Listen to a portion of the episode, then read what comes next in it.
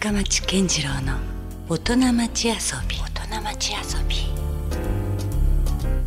さあ、えー先週に続きまして今夜も、えー遊びに来ていただいているのは盆栽家島津拓也さんです、えー今夜は遊び心について、えー話をしていきたいなと思ってます。今夜もよろしくお願いします、はい、よろしくお願いします。まあ先週はねあのやっぱりこう面白いというか まあそもそもこう盆栽とは何ぞやじゃないけど、はい。そういうことさえまあなかなか普段知らないしはい、そういうところ聞くあの面白みもあったんですけどもまあそのいわゆるこう島津家独特のね 家族のあり方というか、はい、そのあたりがまたね面白かったんですよね。特にだからちょっとおさらい的なことで言うと、まあ、お母様は昭和の時代から、まあ、九州初のスタイリストとしてねそうですね。あのはい活躍されていらっしゃって、まあ、現在はあの花池人というかはい、ちょっとねあの糸島の方に拠点をですね。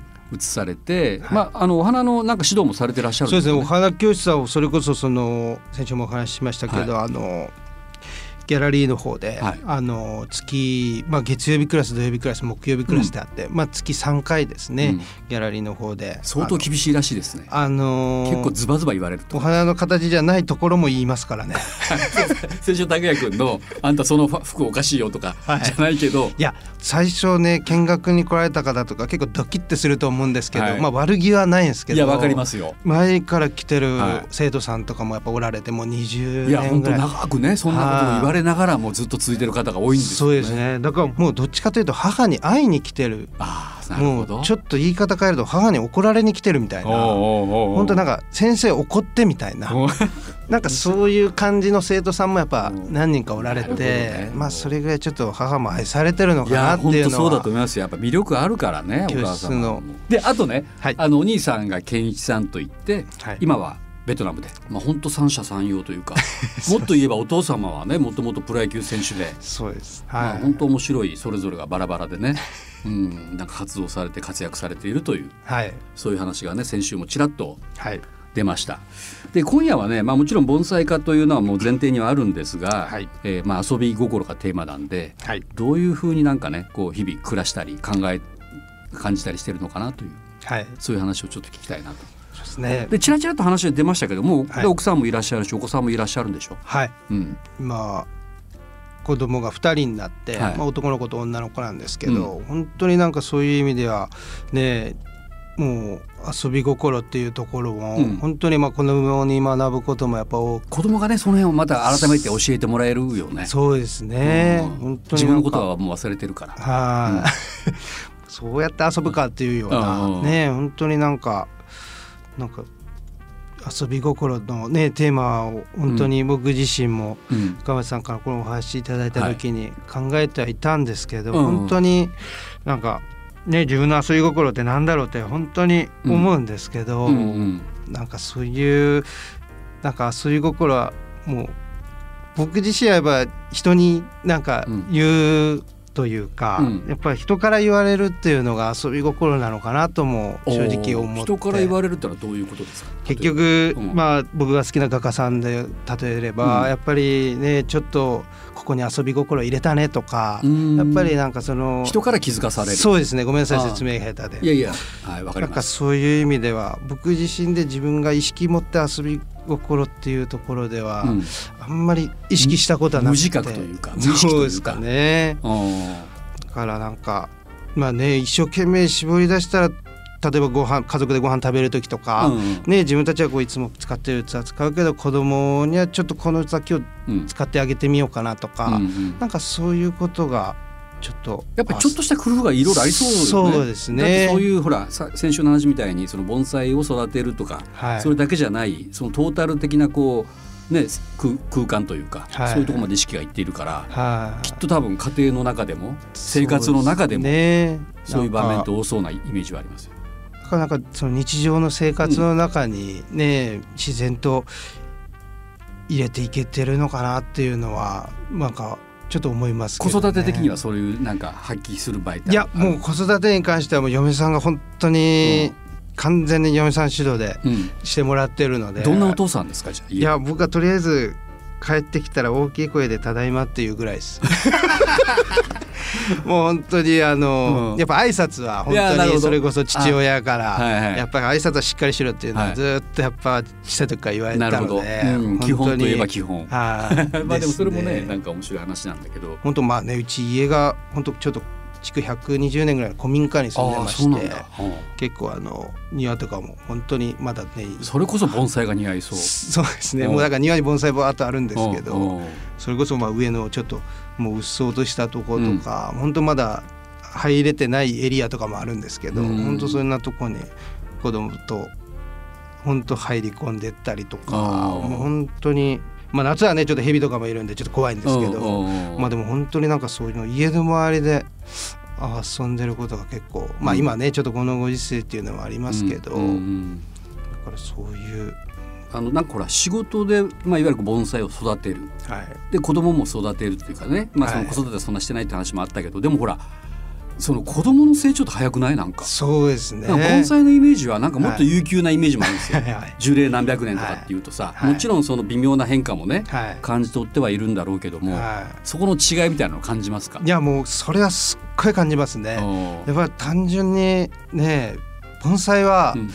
自分がやればやるほどん。ちゃんとその形であったり、あその状態を嘘がないので、うんこう植物は。はいだからそういう意味ではもう自分がやった思考の結果がうん。木に出てくるんですけど,、なるほど。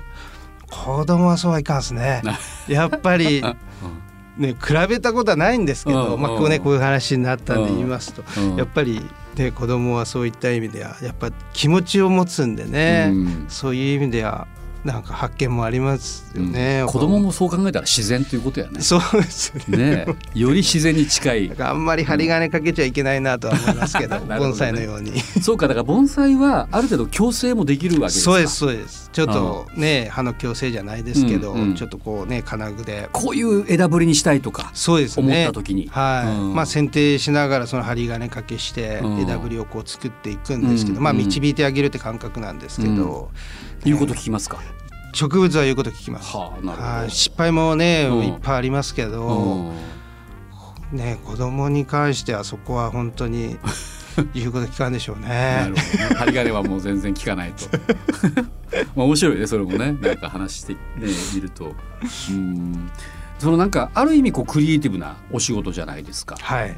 でそうするとどうなんだろうこうほらいろんなこうインプットみたいなのもなんかあ必要とか思わないですか？いやもうそれこうそん。そういう出張であったり動きも間間でしてまして、うん。本当にまあ人から学ぶことがほとんどなんですけど、やっぱり京都行ったりとか、うんうん。本当にやっぱりお店さん行ったりとかあまあクライアントさんからも学ぶこといっぱいあるんですけど、うん。やっぱりね自分の好きな人のところにやっぱ行くと、うん。やっぱりねああ本当にやっぱ相変わらずされてるなっていう変わらないかっこよさというか、うん。やっぱり本当にね積み重ねてうん。やっぱされていってるところ、うん。やっぱそういうのって本当僕自身にもやっぱ刺激になりますし、うん。やっぱり普段ねずっと自分だけではなかなか自分のね感性感覚もたかが知れてるので、そういう意味ではうんいろんな人のね仕事であったり、うん。やっぱりそういうのを見るっていうのは間間で結構時間のやっぱ店舗から店舗の間の時間であったり、ちょっとこう1時間1時間半とか、うんちょっと空く時間とかも結構あるのでなんかそういった時にちょっとフラって行ってみたりとか、うん。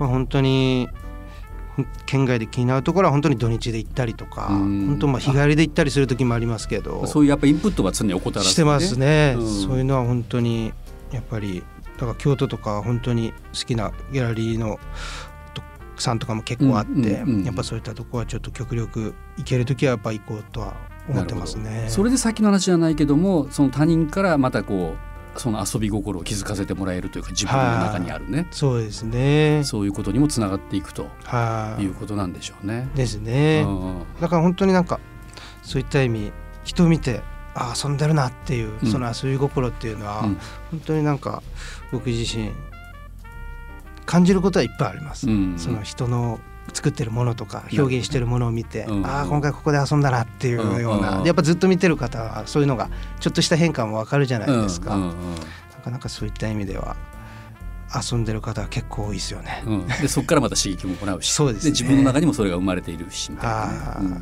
なるほど。さあ改めて拓也さんにとってねはい、遊び心とははい、何でしょう？遊び心はねもう本当にいろいろ考えたんですけど、はまあトライすることとかやっぱねやっぱ挑戦することうん。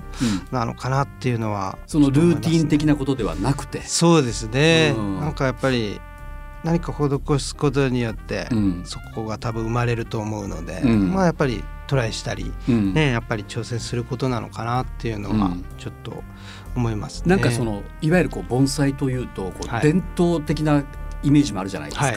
こうでなければいけないみたいなはね、い、でもそうでもないわけですねつまり。そうですね、うん。だから本当にあの僕はどっちかっていうと多分嫁さんから言ったら全然遊び心のない盆栽を多分作ってると嫁さんは思ってると思うんですよ。あそう嫁さんは盆栽するんですけど、うんうん。やっぱりなかなか遊び心満載のうん。盆栽を作るんですよ。うんこれどこに植え付けると？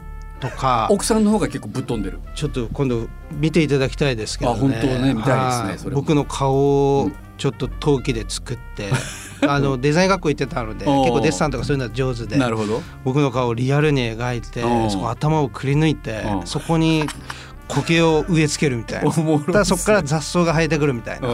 なんかそういう髪の毛のよう。にそうですそうです。うんで雑草が髪の毛と見立てていくみたいな、へえだから本当そういうの見て僕遊び心あるなって単純に思うんですよね。うん。でも本当にうちの盆栽に来てくれるちょっと変わった人たちとかって、それをピンポイントにやっぱ言うんですよ。うんしまちゃんこれ何？って言って、うん。うんこれ面白いねって。あこれ嫁さんが作ったやつなんすよって言って、これ最高やん。これ展示会のメインに飾ろうよーみたいな。それぐらいやっぱりね人がこう思うというか、うん。なんかそういう意味では嫁さんのその盆栽は遊び心が満載だなっていうのはなるほどね。だから彼女がやっぱそこをね、うん。陶器で作ったり、うん。ね、そこに植え付けてみようと思うその精神でねトライしてるうん。結果がそうさせてると思うので、うん。なかなかなんかそういうトライとか挑戦するということが、うん。なんか遊び心にもつながるのかなとは思います。そこがやっぱりこうまだ触発されたりっていうのもあるわけね。じゃあ奥さんのそういう作品見て。はい、やっぱまあこうちょっとライバルじゃないけど。いや僕に単純に足り僕にないなとかうん足りないなって本当うん思わされますよね。でなるほど。自分がやなんかやってみようと思うと、うん。嫁さんからいや「ダサい」みたいなとか、うん。無理せんがいいよ」とか手厳しいですね。はい、ちょっと笑いながら言われたりしますけどね。うんいいでも関係ですねじゃあ夫婦間というか。あそうですね。ね。本当にいろいろ一番の相談役ですし、うん。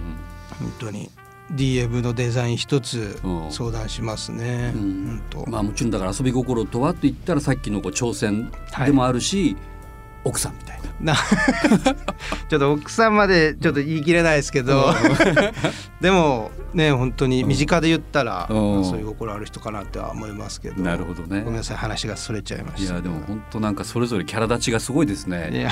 島津家周辺は。ねそれぞれだなって感じはすごいしますけど。さあじゃあねあのーまあさっきのあ先週の話か、はい。その盆栽は要するにもうバトンを渡すように、はい。まあ、本当樹齢何百年とかっていうのがざらにあるから、はい。その自分の中でこう終わらせるっていうことではなくて受け継いでいくものはい。という話もありましたけども、まあ、そうはいえですねはい。拓也さんにとってまあこれからはい。こういうふうにしていきたいとかっていう、はい。そういう考えっていうのはありますか、まあ今本当にねその関東関西それこそ SNS とかで、うんやっぱ盆栽リースっていうのもやっぱ正直スタンダードになってきて、うんなんか意外と若い人たちでそういうねそうですね作家が増えてるというイメージもありますね。頑張ってる人多いですよね。うん本当になんかそういう意味ではやっぱりそこのね僕もフォルダに入れられると思うので。だからうん。そういう意味では僕そのフォルダを別フォルダやっぱ作りたくてやっぱりうん。引いてみる盆栽といいますか、うん。やっぱりね背景であったりやっぱその土台であったり飾る位置であったりやっぱ1センチちょっと角度違うだけでも全然見え方が変わるので、やっぱりその間の取り方であったり、やっぱり引いた引いてみる盆栽といいますかある種のこう引き引き算的な。そういうなんていうんですか瞰そうですね。俯瞰してはい、うん見ていってもらえるような盆栽家になっていきたいなっていうのは自分の中でありますね。なるほど。はい、うん。やっぱり本当盆栽もちろん盆栽触って作ってはいるんですけど、盆栽だけでは完結しないという。そうですね、やっぱ結局全てね業界トータルと思うので、うん。やっぱりね一つ良くてもやっぱ一つね、うん。ダメだったらやっぱバランス取れないと思いますし。ということは例えばはい。俺はお店とかにリースもされているわけでしょ、はい。そういう時にはちゃんとそういうところまで全部こそうですいうですか？今僕がお世話になってるとこ全部が全部ではないんですけど、うんうん。やっぱりねボリュームを求めて来られるクライアントさんもおられますう、し、うんうん。本当にでも今本当少しずつですけど今そういうちょっとトータル的にやっぱ見てくれるようなクライアントさんもやっぱ増えてきたので、うん。そういう意味ではね本当和菓子屋さんであったり、うん。やっぱり来月のね生菓子のラインナップの色合いとかもやっぱこう、見る中でうん。あこういう色の植木鉢がいいなとか、うん。ちょっとこのサイズ感がいいなとか、うん。やっぱそのこうそこのクライアントさんの思いとかやっぱやってることに自分がやっぱ緑でこう添えていけれるような、うん。そういう盆栽家にやっぱなっていきたいなっていうのは、うん。もうそれは本当動くたんびに思うんですけど、うん。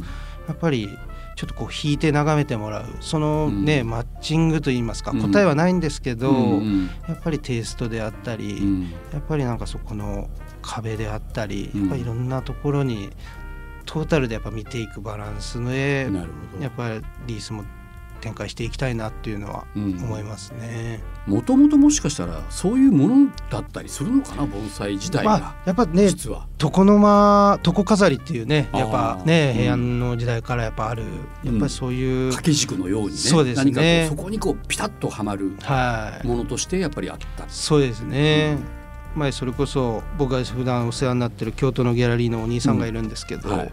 本当お兄さんが前言われたのすごい僕いい言葉言われほぼ話されるなと思ったんですけど、うん本当にその床の間があるから飾るんじゃなくて、うん。その自分で床がなくても自分でそこの床を飾っていく感覚で物を飾っていく。うん。そのそこに自分の床の間を作っていくっていう、なんかその話すごい自分の中で面白くて、うん。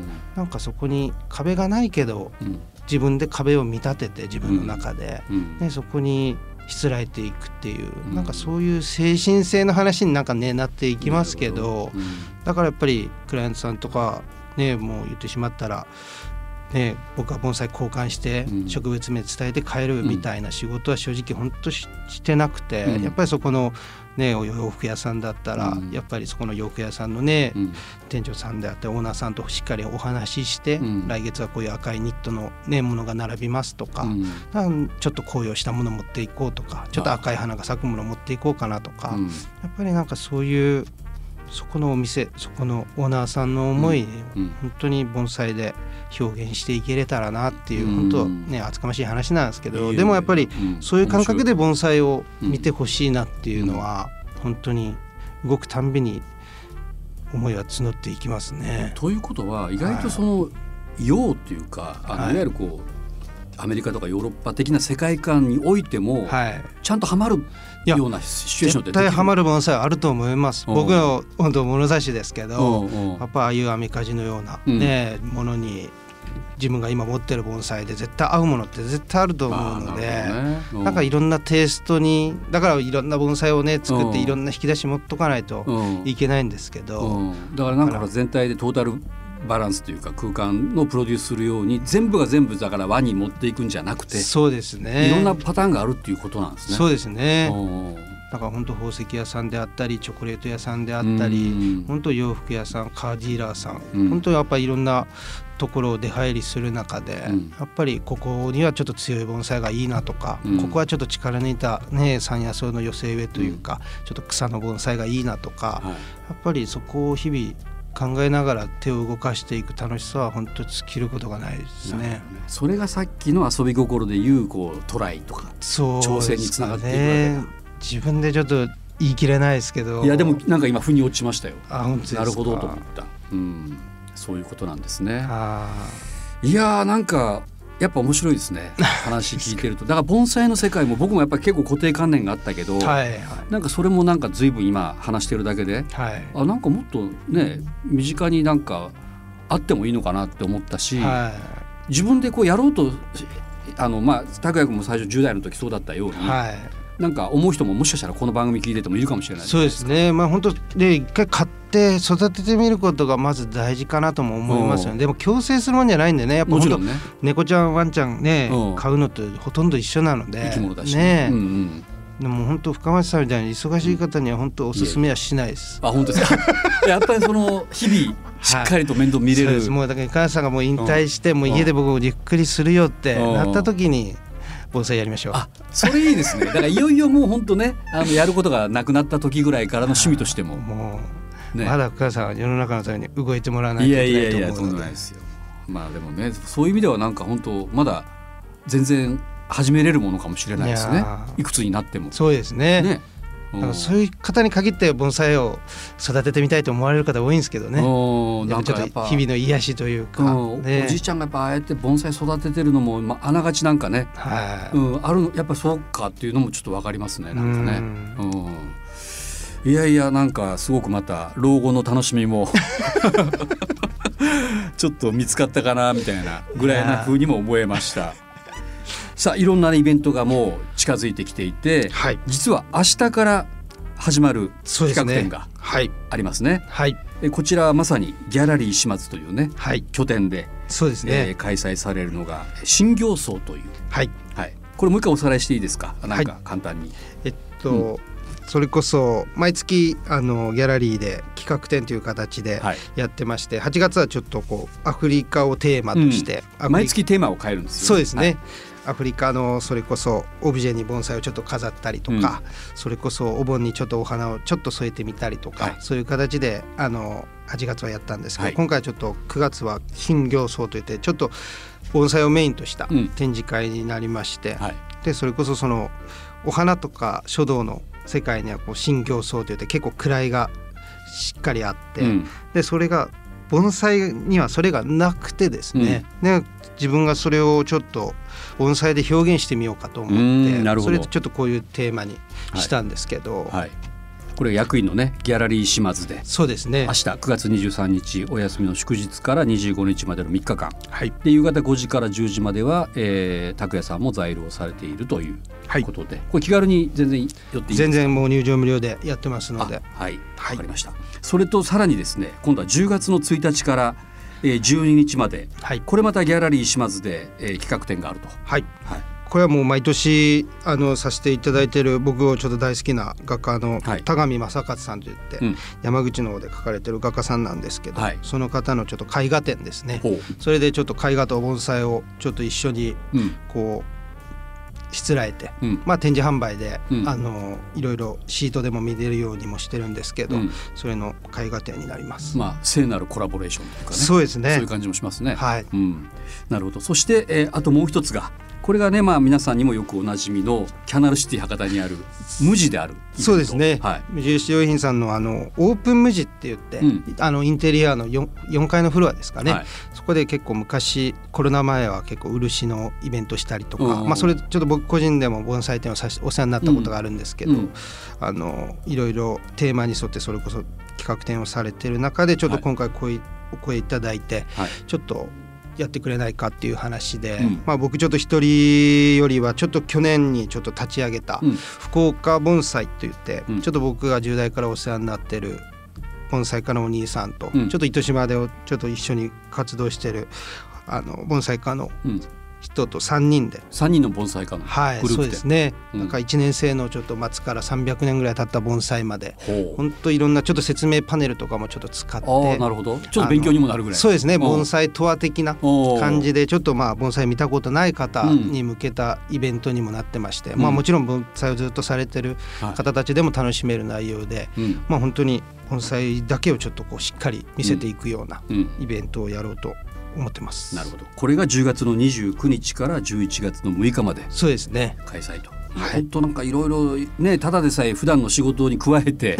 こういう企画展も大体毎月のようにねそうですねな。ってるからそれはなかなかこうスケジュールというかこの番組にもねいやーすみません。ゲスト交渉も何ヶ月ぐらいかに及んであってようやく今回ねご出演ということで本当に。まあお忙しい中ね。すいませんでした。いや本当ありがとうございました。ありがとうございます。ということでねもし街中とかいろんな場面イベントとかで盆栽を見かけたらはい。それはもしかしたら、えー島津拓也さんの、ね、手による盆栽かもしれないはい。ということですよね。そう思ってもらえるように 頑張ります。でこれからもじゃあますますちょっと福岡の盆栽シーンをはい。ねそうですね。作っていってほしいなと思いますよ。了解です、ということで、えー先週から2週にわたって、えー、盆栽家はい島津拓也さんに、えーお越しいただきましたということで本当にありがとうございました。本当ありがとうございました Love FM Podcast. ラブ f m のホームページではポッドキャストを配信中スマートフォンやオーディオプレイヤーを使えばいつでもどこでもラブ f m が楽しめます